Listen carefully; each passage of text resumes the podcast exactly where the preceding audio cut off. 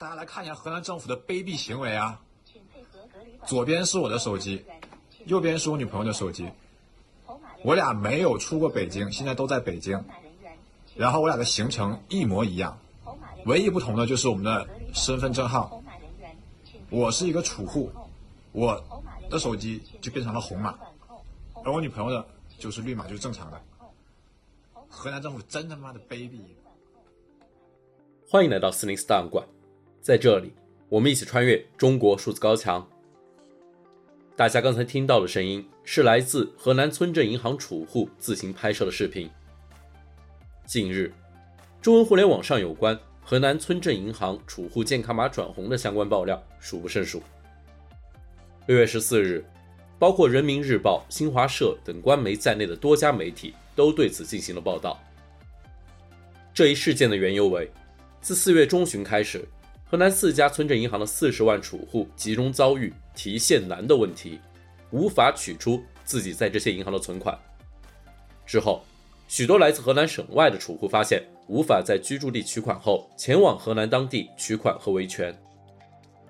然而，这些奔赴河南的储户发现，一旦他们落地河南，自己的健康码就会由绿转红，人身自由也随之被限制。更有甚者，一些尚未前往河南的储户，竟然也会被远程付红码。此事在中国互联网上持续发酵，不少人担心健康码是否将成为当代良民证。本期节目，我们来关注作为良民证的健康码，在中国社会中被不断扩大的应用。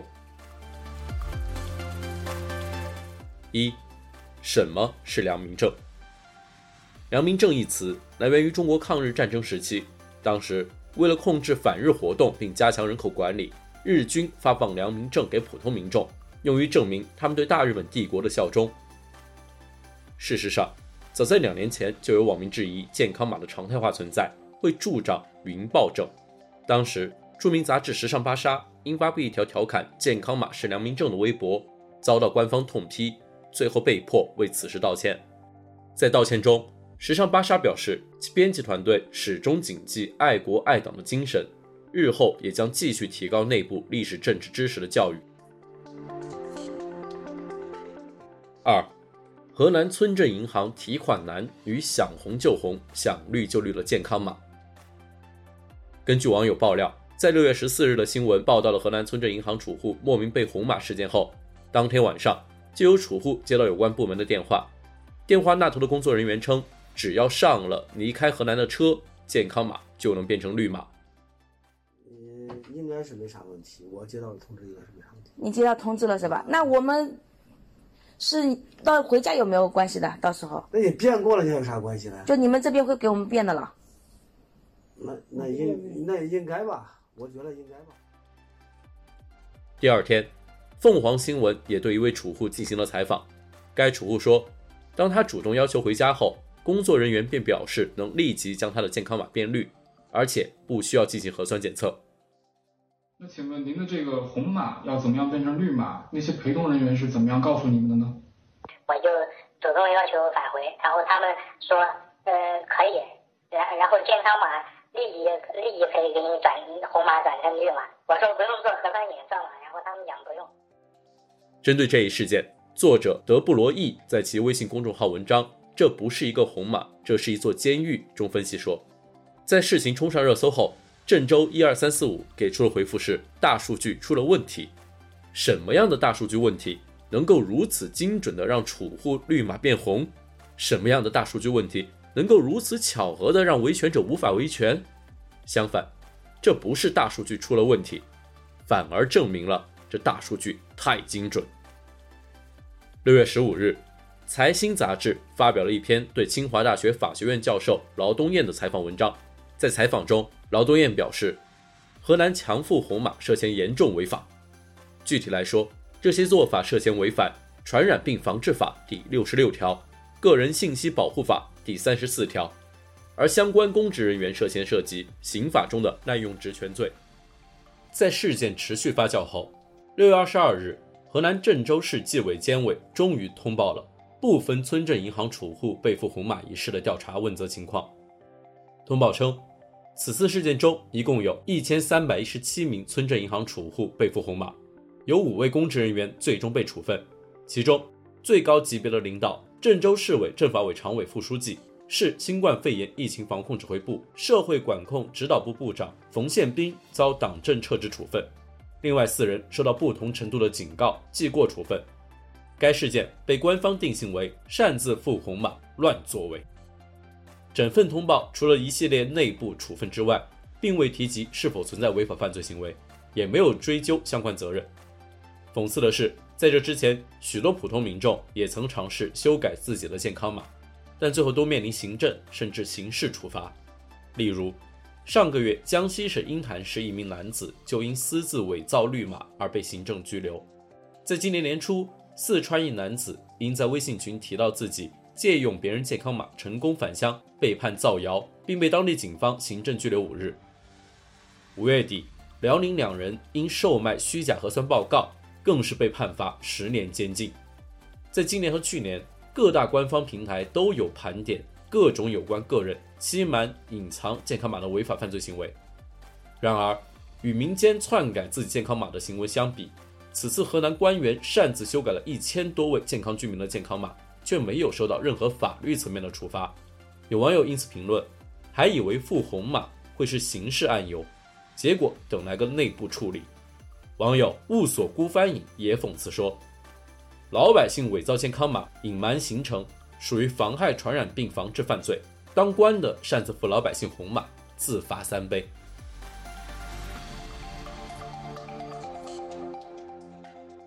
三，烂尾楼楼盘维权业主也被赋红码。河南储户并非是唯一一个被用健康码限制人身自由的人群。六月十六日，包括凤凰网、中国经济周刊在内的多家媒体报道称。不止河南村镇银行的储户被红码，河南多个烂尾楼楼盘的业主一样遭遇了红码。根据后续报道，位于河南郑州的融创中原大观楼盘莫名停工八个月，有部分业主担心楼盘有烂尾风险，多次向开发商银保监局反映情况。就在六月十二日，这些业主中大部分人的健康码都突然转红了。业主之一的吴女士在接受采访时说道。她身边和她一样健康码莫名变红的人还有不少，而他们的共同点就是都曾去河南省银保监局维权过。而另一位受访业主秦红在数次拨打市政电话后，终于找到健康码转绿的办法，那就是先进行两次核酸检测，之后按照要求签下一份保证书，而保证书的内容之一就是不得进行线上或线下的上访。之后，秦红成功将自己的健康码转绿，然而。这次转绿只持续了一个小时，之后有社区工作人员回复他说：“可能是更大的部门不允许我们变绿，这种情况我们也不敢操作了。”最后，在六月十四日下午，这些烂尾楼业主的健康码统一自动变绿，而至今也没有人知晓他们的健康码为何变红，又为何变绿。然而，烂尾楼维权者变红码也并非是出现在一个楼盘的个案。有后续的报道显示，至少有另外两个楼盘的维权业主也遭遇了莫名被红码的闹剧。四，健康码被用来控制访民和意见人士。上述乱象并非是健康码第一次被用作良民证。二零二二年一月三十日，《纽约时报》就曾发表文章，记录了两名人权律师因为工作和身份敏感而被健康码特殊照顾的经历。第一位人权律师谢阳居住在长沙。二零二一年十一月，长沙并没有确诊病例，他的健康码也是绿码。但当他准备乘坐飞机前往上海去看望公民记者张展的母亲时，他的健康码却变红了。他被以此为由拦截在机场外。几周后，谢阳选择搭乘高铁前往上海，但不久后他便与家人朋友失去联系，至今下落不明。而另一位维权律师王宇的经历则表明，健康码已经替代实体的安全人员，能让他们方便的远程控制他的出行。二零二一年十一月，在王宇结束出差准备返回北京时，他按照要求在健康码软件记录行程，但是当他选择江苏省时，却只有常州可选，而这座城市刚刚报告了多例感染，也就是说。他只能选择上报自己没去过的正处于疫情中的城市，并因此无法进入北京。之后，他不得不一直借住在天津的亲戚家，直到健康码突然恢复正常。《纽约时报》的同一篇报道还记录了一位上访多年的访民林应强的遭遇。他表示，在十一月的党内会议召开前，他在火车上被警察带走，健康码变黄，尽管他从未接触过确诊病例。这并非是各级政府利用健康码控制访民的先例。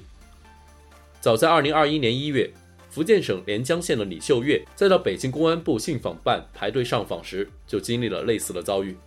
当时，按照防疫要求，他需要将手机里的健康码出示给信访办门口的安保人员。而当他打开手机健康码界面时，却发现手机竟莫名停机，导致健康码无法联网刷新。之后，李秀月不得已前往附近的移动营业厅查询情况，却得知自己的手机并非欠费停机，而是因为被自己户籍所在地的连江县警方以办案为由勒令停机。讽刺的是，李秀月此次前来上访，正是因为他和当地警方的纠纷。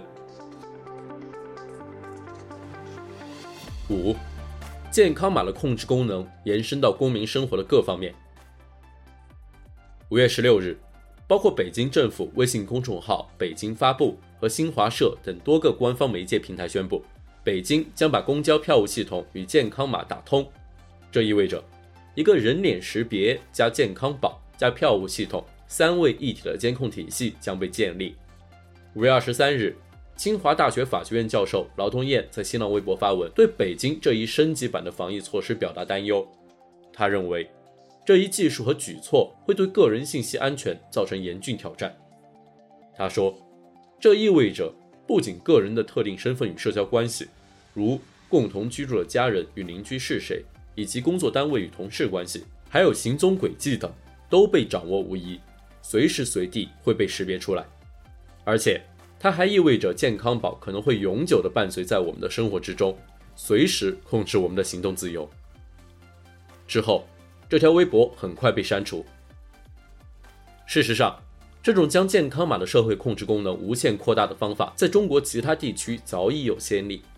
早在2020年5月22日，杭州市卫健委就召开专题会议，意在探索健康码的常态化利用，并推出渐变色健康码。所谓渐变色健康码，是一个集成健康平台，它通过集成电子病历、健康体检、生活方式管理的相关数据。在关联健康指标和健康码颜色的基础上，探索建立个人健康指数排行榜，同时，也通过大数据对楼道、社区、企业等健康群体进行评价。这意味着政府部门将掌握涉及全市居民的个人隐私的海量数据。无独有偶，在同年六月，苏州市也宣布将健康码升级为苏城码 App。苏城码 App 集健康码和电子证件照于一体。号称将给居民生活带来便利，所谓一码在手，畅通苏州。为了普及这个 app，当地有关部门还采取了各种强推手段，引发众多市民的不满。例如，一些小区采取了不安装就无法进小区的强制手段；另有一些市民反映，没有苏城码 app 就进不了政府部门办事，也进不了学校，甚至取不了快递。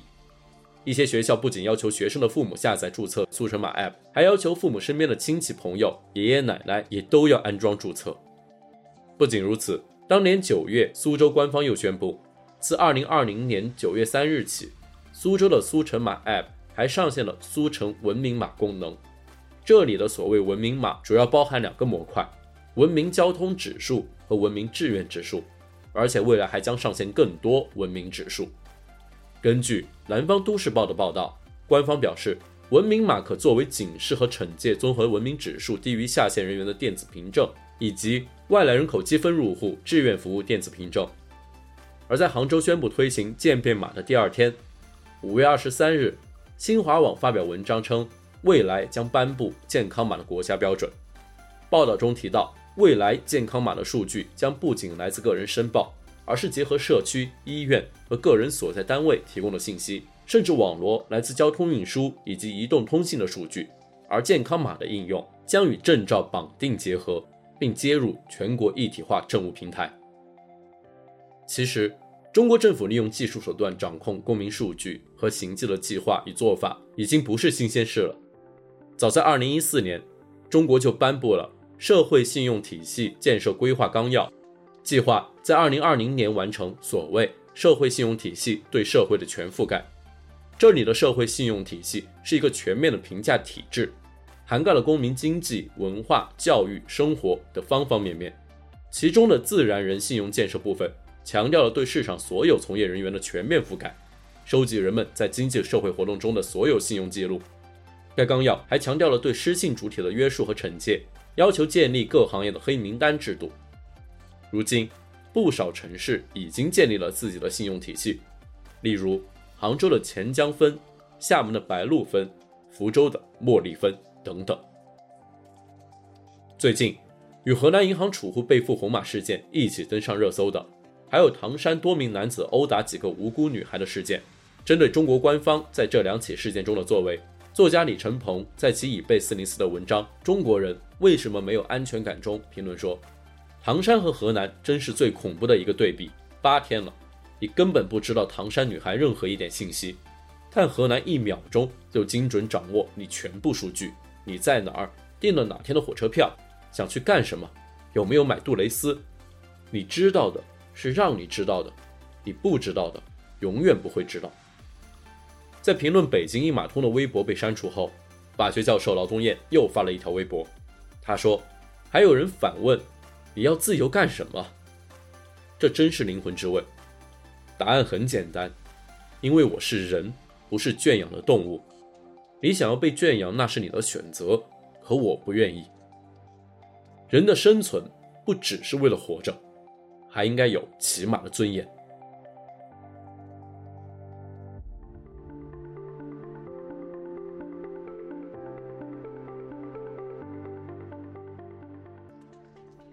中国数字时代 CDT 致力于记录和传播中文互联网上被审查的信息，以及人们与审查对抗的努力。欢迎大家通过电报 Telegram 平台向我们投稿，为记录和对抗中国网络审查做出你的贡献。